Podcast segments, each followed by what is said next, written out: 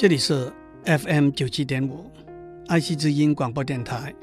您所收听的是我爱谈天，你爱笑，我是刘总郎。今天我要继续跟大家讲天文学。科学包括天文学、物理、化学、生命科学和医学，都有两个不同，而却是相辅相成的面向。一个面向是观测和实验，另外一个面向是理论和模型。从几千年以前天文学上对地球、月亮和太阳的观测，到二十世纪天文学里头的黑洞和大爆炸的模型等等，都一一印证了实验和理论之间的关联性。和两者都不可或缺的关键性。远在古希腊时代，地球是圆的这个观念已经得到观测上的验证，被大家接受。当一艘船在海里头向远方走的时候，我们先看不到船身，但是还可以看到船的桅杆。那是因为地球表面的形状是弧形的。月食的时候，也可以看到地球的阴影是圆形的。中国东汉时代的天文学家张衡也说过：“天就是一个大鸡蛋，地就是中间的蛋黄。”这也是说地球是圆的。到了十六世纪，葡萄牙的航海家麦哲伦率领一个船队，花了三年的时间环绕地球一周。可以说是第一次用行动来验证地球是圆的。既然地球是一个圆球，那么地球的圆周有多大呢？公元前两百多年，在希腊的一位数学家、天文学家 Eratosthenes 就找到一个简单却又巧妙的方法，把地球的圆周算出来。Eratosthenes 住在埃及南部的一个小城，他发现每年六月二十一日那一天，太阳会从天空一直照到一口井，井底的水，一根直立的竹竿不会有影子。换句话说，太阳从天上垂直的射到地面，真是日正当中，立竿不见影。等一下我会解释这个现象。是怎么来的？不过，当 Eratosthenes 观察到这个现象的时候，他想到，阳光从很远的地方平行照射过来。假如地球是平的，那么在别的地方，直立的竹竿也不会有影子。但是因为地球是圆的，在别的地方，一根直立的竹竿就会有一个影子。而且从竹竿的长度和它的影子的长度，可以算出这个地方和原来的小城在地球的圆周上面之间的角度。换句话说，Eratosthenes 连测到两个结果：一个是这两个小城之间的距离大约是九十公里；第二个是这两个小城在圆弧上的角度。是七点二度，九十公里被七点二除，乘以三百六十度，他算出来地球的圆周大概是四万五千公里。今天我们知道地球的圆周是四万一百公里，Eratosthenes 算出来的差误是在百分之十以下而已。让我解释一下，为什么在埃及南方那一个小城，在六月二十一日那一天，太阳会日正当中，立竿不见影。今天我们都知道，地球绕着太阳转，这叫做公转，每转一周就是一年。但是地球除了绕着太阳公转之外，地球自己也在旋转，这叫做自转。每转一圈就是一天，地球面对太阳的一半就是白天，背对太阳的一半就是晚上。地球自转的轴是倾斜的，这话怎么说？在地球绕着太阳公转的平面上，地球自转的轴不是跟这个平面垂直，而是有二十三点四四度的倾斜。这个倾斜就是为什么。当北半球是夏天，南半球是冬天；当北半球是冬天，南半球是夏天的原因，也就是说，因为这个倾斜，北半球和南半球和太阳之间的距离和角度是不同的。同时，也因为这个倾斜，每年六月二十一日，那就是夏至的一天，太阳会直接。照在北回归线 （Tropic of Cancer） 上面，每年十二月二十一日，那就是冬至的一天，太阳会直接照在南回归线 （Tropic of Capricorn） 上面。北回归线是地球北纬二十三点四四度，南回归线是地球南纬二十三点四十四度。北回归线。通过台湾，在西部通过嘉义县，离水上乡不远；在东部通过花莲县玉里以北。知道了地球是圆的，也估计到地球的圆周了。那么月亮呢？圆圆的月亮挂在天空，大家早就知道月亮的形状是圆的。Eratosthenes 又从观察月食的过程算出月亮的直径。太阳照在地球上，在地球的背后就有一个影子。当月亮绕到地球的背后，走进地球的影子的时候，那就是月食了。让我们小心一点来看月亮怎样走进、走出地球的影子。当月亮开始。走进地球的影子的时候，那就是月食的开始。当整个月亮完全走进地球的影子的时候，那就是到达月全食的阶段。从月食开始到月全食开始这一段时间，和月球的直径成比例。当月全食开始到月全食结束。这段时间，月球全部在地球的影子里头，所以这段时间和地球的直径成比例。所以，当 Eratosthenes 观察到从月食开始到月全食开始的时间是月全食开始到月全食结束的四分之一的时候，他就估计到月亮的直径。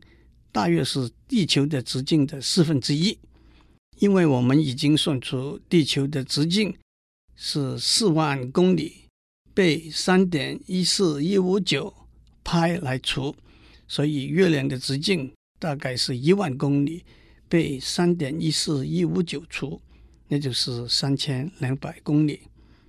在七八分钟的时间里头，我们就明白了两千多年以前。天文学家经过小心的观察和计算，怎么样先算出地球的直径，再由月食的数据算出了月亮的直径。不过还有了，当我们把手伸直对着月亮看的时候，我们的指甲刚刚把整个月亮遮住了。我们指甲的长度大概是我们手臂的长度的百分之一。按照几何上最简单的三视三角形的观念，月亮的直径和月亮到地球的距离的比例，正是指甲的长度和手臂的长度的比例。所以，月亮的直径也是月亮到地球的距离的百分之一。我们上面已经讲过，月亮的直径已经算出来是三千两百公里，所以月亮到地球的距离是一百倍。三十二万两千公里。还有了，当我们知道月亮和地球之间的距离，按照简单的几何，可以估计出地球到太阳的距离。那么太阳的大小呢？日食是当月亮走在太阳和地球之间，把太阳挡住了。我们已经知道月亮的直径、太阳的直径、月亮和地球之间的距离，按照相似三角形的结果，就可以算出太阳和地球之间的距离了。当然，我没有详细的给大家解释。有兴趣的听众可以继续的去发掘，但是我相信诸位都会同意，太美妙，太棒了。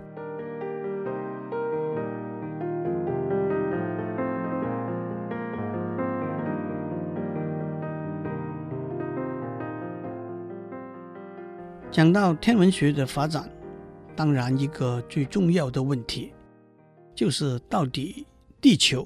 还是太阳是宇宙的中心。其实，在古希腊时代，已经有两个不同的观点，分别提出不同的理论和证据。一个是地球是中心，太阳、火星、水星等等都绕着地球运转；另外一个是现在我们已经知道是正确的观点，那就是太阳是中心。地球、火星、水星都绕着太阳运转。不过，在古时候，大家只看到太阳和地球相对的运转，到底是谁绕着谁运转，是不容易从观察中下定论的。在十五世纪，Nicolaus Copernicus 哥白尼提出太阳为中心的论点以前，多半的人都相信地球为中心这个论点。在介绍哥白尼的天体论以前，让我打一个岔，举一个例来阐述观察和理论之间的关系。今天我们都知道，地球和火星都绕着太阳走。地球的轨道是一个比较小的圆，火星的轨道，是外面一个比较大的圆，因此，当我们在地球上往上看，地球和火星相对的位置的时候，有时候火星在地球前面，但是因为地球的轨道是一个比较小的圆，过了一段时间，地球就会赶上去，火星反而落在地球的后面了，就可以由两个。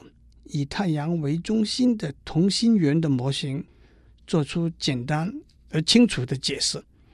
但是，如果我们认为火星是绕着地球运转的话，那么火星走的不是一个圆形的轨道，而是一个相当复杂的轨道，才能够解释地球和火星相对位置、伏前伏后的观察结果。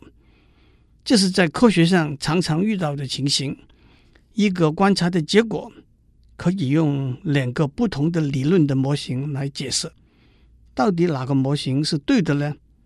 通常是得等到有其他相关的观察的结果才能够下定论。不过在科学里头有一个有趣也常常是有用的原则，叫做奥卡姆的剃刀 （Occam's razor）。这个原则说。假如有两个不同的理论可以用来解释一个现象的话，那么比较简单的理论会是正确的理论。上面的例子就指出，地球和火星的相对位置，用太阳为中心的同心圆轨迹的模型来解释比较简单；用地球为中心的模型来解释比较复杂。所以，太阳为中心的模型是对的。在医学院里头，老师也会跟学生讲奥卡姆的剃刀。当医生看到一个病人的症状的时候，他应该往简单的病源，而不是往复杂的病源的方向去想。其实，在管理学里头，常讲的一个原则叫做 KISS，K I S S Keep it simple, stupid，那就是傻瓜。尽量保持简单。至于 Occam's razor 这个名词的来源呢 Occam 是十四世纪的一位哲学家，剃刀就是要把多余不必要的东西刮掉。在中文里头，我们也有“以简驭繁”这个成语，意思是用简单的方法来处理看起来很繁杂的事情。虽然从公元前的古希腊时代开始，各种不同的文化里头，都有谈到地球或者太阳是宇宙的中心的问题。不过，到了十五世纪，波兰的天文学家哥白尼 （Nicolaus Copernicus） 才真正建立、奠定了太阳是宇宙中心的模型。让我打一个叉，指出今天宇宙和太阳系统这两个观念是不同的。不过，在十五世纪的时候，天文学家以为太阳系统就是整个宇宙。作为一个天文学家，哥白尼一辈子只写过一篇半论文。在一五一四年，他写了一篇二十页的论文，用手写，没有印刷出版，只是在少数的人中间流传。在这个论文里头，他提出地球并不是宇宙的中心，宇宙的中心是在太阳附近。这一个论点，接着他花了二十多年的功夫，把这篇论文扩充成为两百多页的一本书。不过这本书在他临死的一天才印刷出来，送到他病榻的旁边。哥白尼的太阳是宇宙中心的模型，是近代科学发展里头巨大的贡献之一。不过当他的论文发表之后，并不是马上得到大家普遍的接受。一个原因是，按照他的模型演算出来的结果跟观察的结果并不完全吻合。到了差不多六十年之后，德国天文学家 Johannes Kepler 开普勒修正了哥白尼的模型。Kepler 指出，地球和其他行星的运行的轨道。不是一个圆，而是一个椭圆。大家大概还记得，圆有一个圆心。哥白尼假设太阳是在圆心的位置，但是椭圆有两个焦点。开普勒指出，太阳的位置只是两个焦点中的一个焦点。因此，当地球在椭圆的轨道上运转的时候，地球和太阳的距离。并不是固定，而是随着在轨道上不同的点而改变的。还有，哥白尼的模型假设地球在轨道上运转的速度是固定的。开普勒指出，地球在轨道上运转的速度不是固定的。哥白尼 （Copernicus） 和开普勒 （Kepler） 逐步推广验证了太阳为中心的模型。伽利略 （Galileo Galilei） 更进一步用望远镜观察到符合太阳为中心的模型，而不能够用地球为中心的模型来解释的天文现象。伽利略并不是第一个发明望远镜的人，不过他制作了很好的望远镜。在那个时候，望远镜不但在军事上很有用。可以观察敌人军队的布局和移动，对商人也很有用。当商人看到别人载着香料、布匹的船快要进港的时候，他们会赶快先把自己手头的货物以比较高的价钱卖掉。如果，伽利略用他的望远镜看到了木星有四个小卫星绕着木星旋转，就违反了。地球为中心的模型里头说，所有的行星都是绕着地球转的。伽利略又用望远镜观察到金星明暗圆缺的变化。伽利略观察的结果和太阳为中心的模型完全符合，而不能够用地球为中心的模型来解释。总结来说，哥白尼、开普勒和其理论。奠定了太阳系统正确的模型，他们的研究工作一再印证了，在科学上实验和理论相辅相成，齐头并进，不仅是一个重要的研究方法，而是唯一的研究方法。